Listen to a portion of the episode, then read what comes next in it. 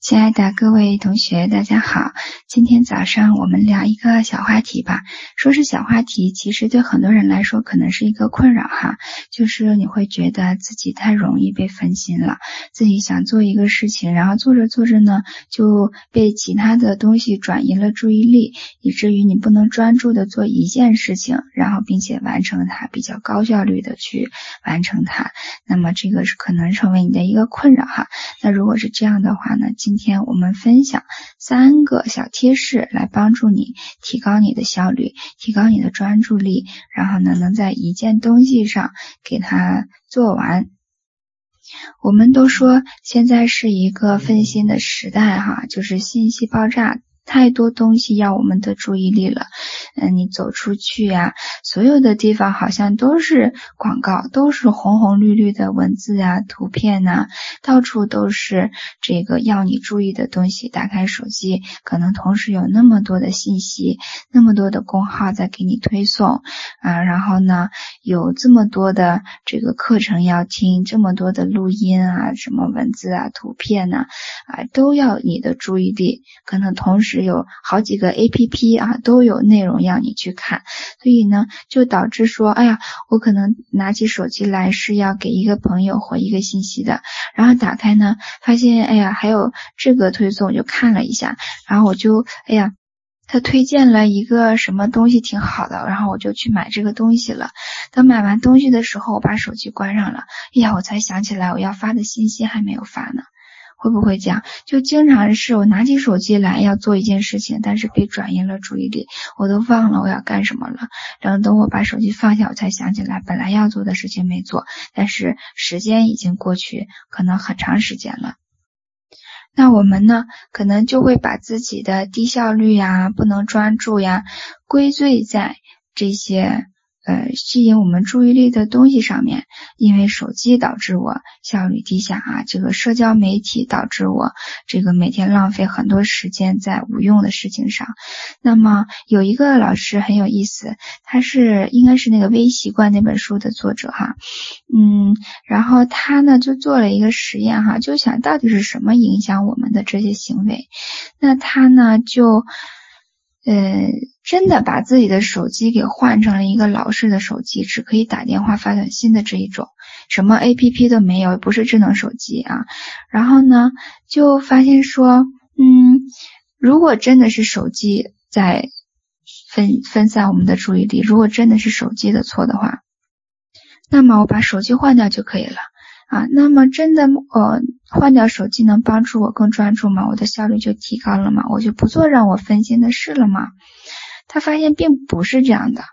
啊，当你的手机不能转移你的注意力的时候呢，你就会发现说你会做别的事情，你可能突然开始打扫房间，你可能突然开始，呃，也是做一些无关的事情。啊，那么，呃，他就发现说，随着科技的进步，哈，这些科学技术、这些技术的东西确实让我们分心了，但是它还是一个替罪羊，它不是最根本的东西。我不知道你做没做过这样的尝试啊？就比如说借一个电脑，我就专门工作，所以呢没有任何的游戏呀、别的 APP 呀。然后呢，这个电脑里面就只有工作的东西。哎，有些人发现这样是有一定效果的，有些人呢发现说，那他就不会用这个电脑了，他就会去嗯用一用，就还是想要去用他有这个可以可以看电影的电脑，可以这个玩游戏的电脑。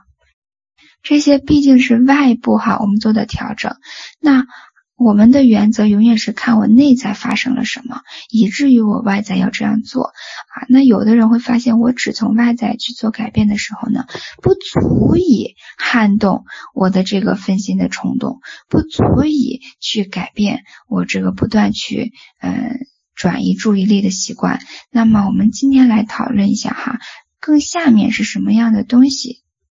首先，第一点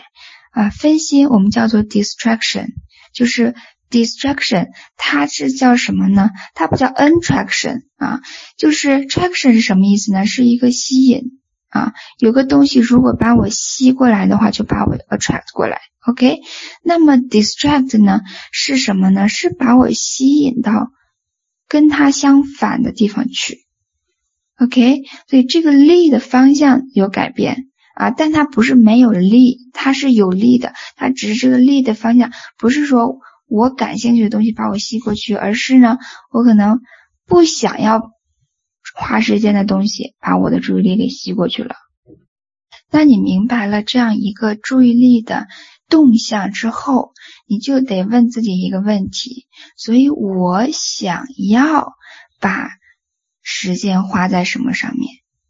那这个可以是一个长远的计划，也可以就是当下这十分钟，我想要把我的注意力投注在什么上面？我的目标是什么？我想达成什么？对吧？这个时候哈，我们就得非常诚实的面对自己了。很多时候，我们之所以分心，是这个目标不够吸引我们，不让我们兴奋。嗯，它只是一个大家都在做的事情，以至于我觉得我得做，但是我真正并不为这个目标感到很很激动、很兴奋。我也可能其实并不真的想要这个东西，以至于呢，我它对我没有足够的吸引力啊，那别的东西就把我吸引走了。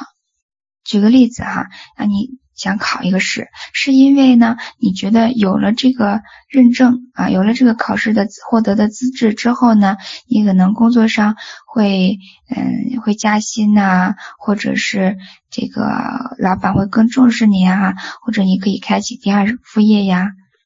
但是你只是这样去想的，就你觉得啊，现在我想要去增加一点收入，那可能考一个证是对我有帮助的。但你对它并没有特别的有激情，你也不知道确定的知道它会不会帮助你提高收入。然后这个考试呢，可能又得准备一个月的时间，以至于呢，哎呀，你就是看起来对吧？当我们不去深入看的时候，就是看到自己是每一次要准备考试的时候，就有其他的事情让我分心了，我就去，哎呀，忍不住看。了一个电视剧，哎呀，忍不住去那个吃点东西啊，或者就有朋友就打打电话过来，我就陪他聊天聊了一个小时。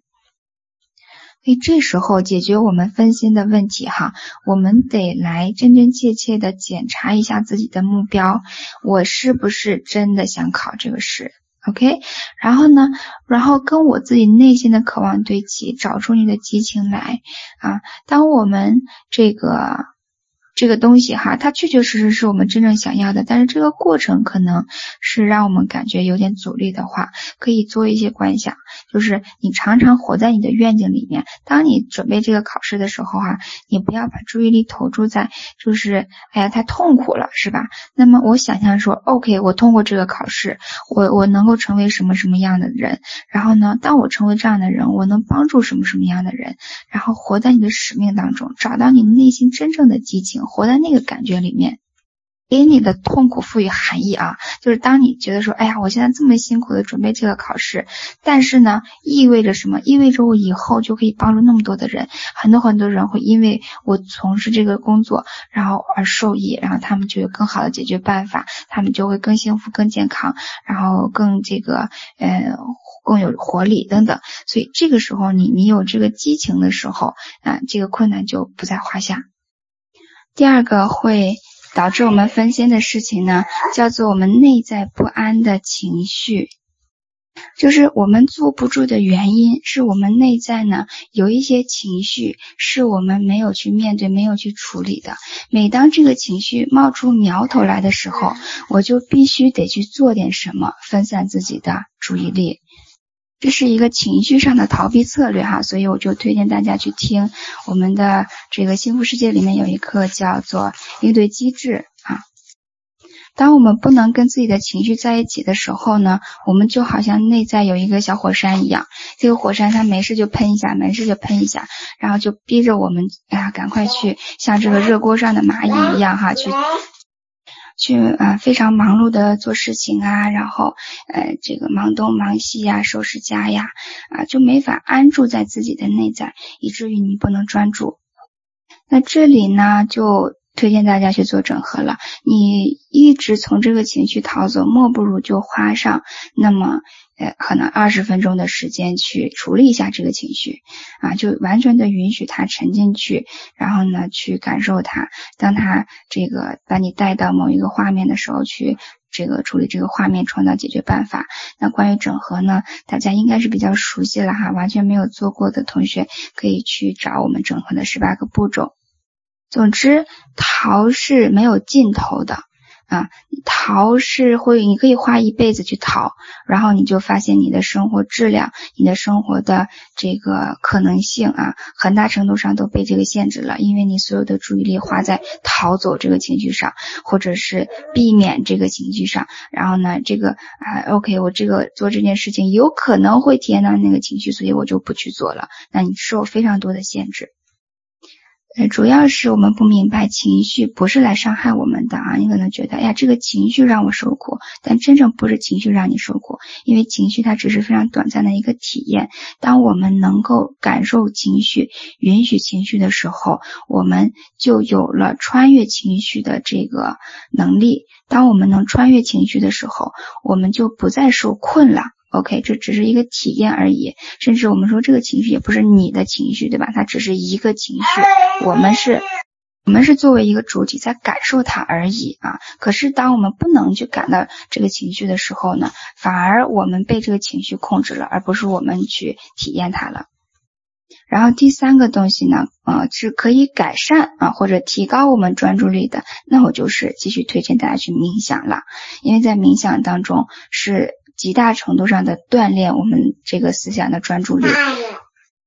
第三个小贴士哈，就是能够帮助你更专注的，那么就是冥想了啊！再次给大家推荐冥想。那。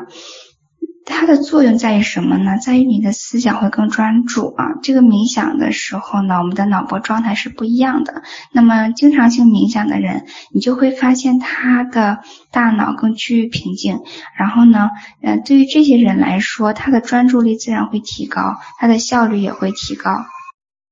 持续有规律的冥想哈，可以很大程度上的。嗯，改变你的大脑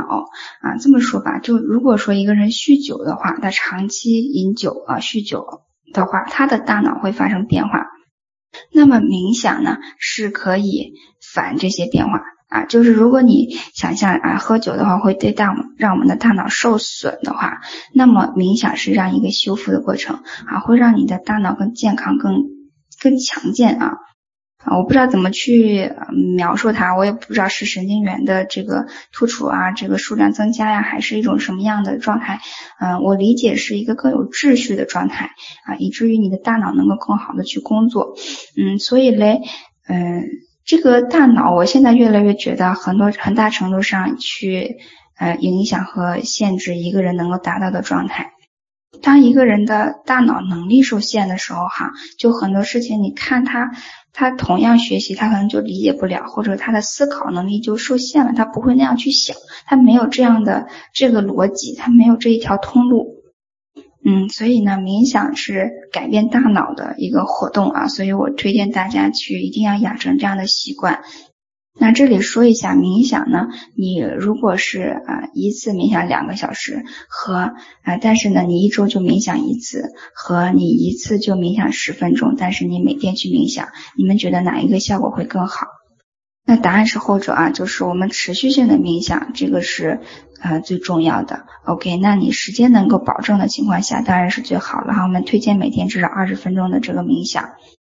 可以稍微总结一下哈，我们说了三个小贴士。第一呢，就是非常非常明确你的目标，并且这个目标最好是能够带出你的激情来的。然后第二个小贴士呢，就是面对和处理你的情绪啊，越是处理情绪，你越是少这些嗯推着你去走开的东西。那你就越能坐下来，对吧？然后第三个呢，当然就是养成冥想的习惯啊。这个它通过改变你的大脑，改变你的专注力，提升你的思维力啊，然后帮助你提高效率，然后呢，能够达成更多的东西。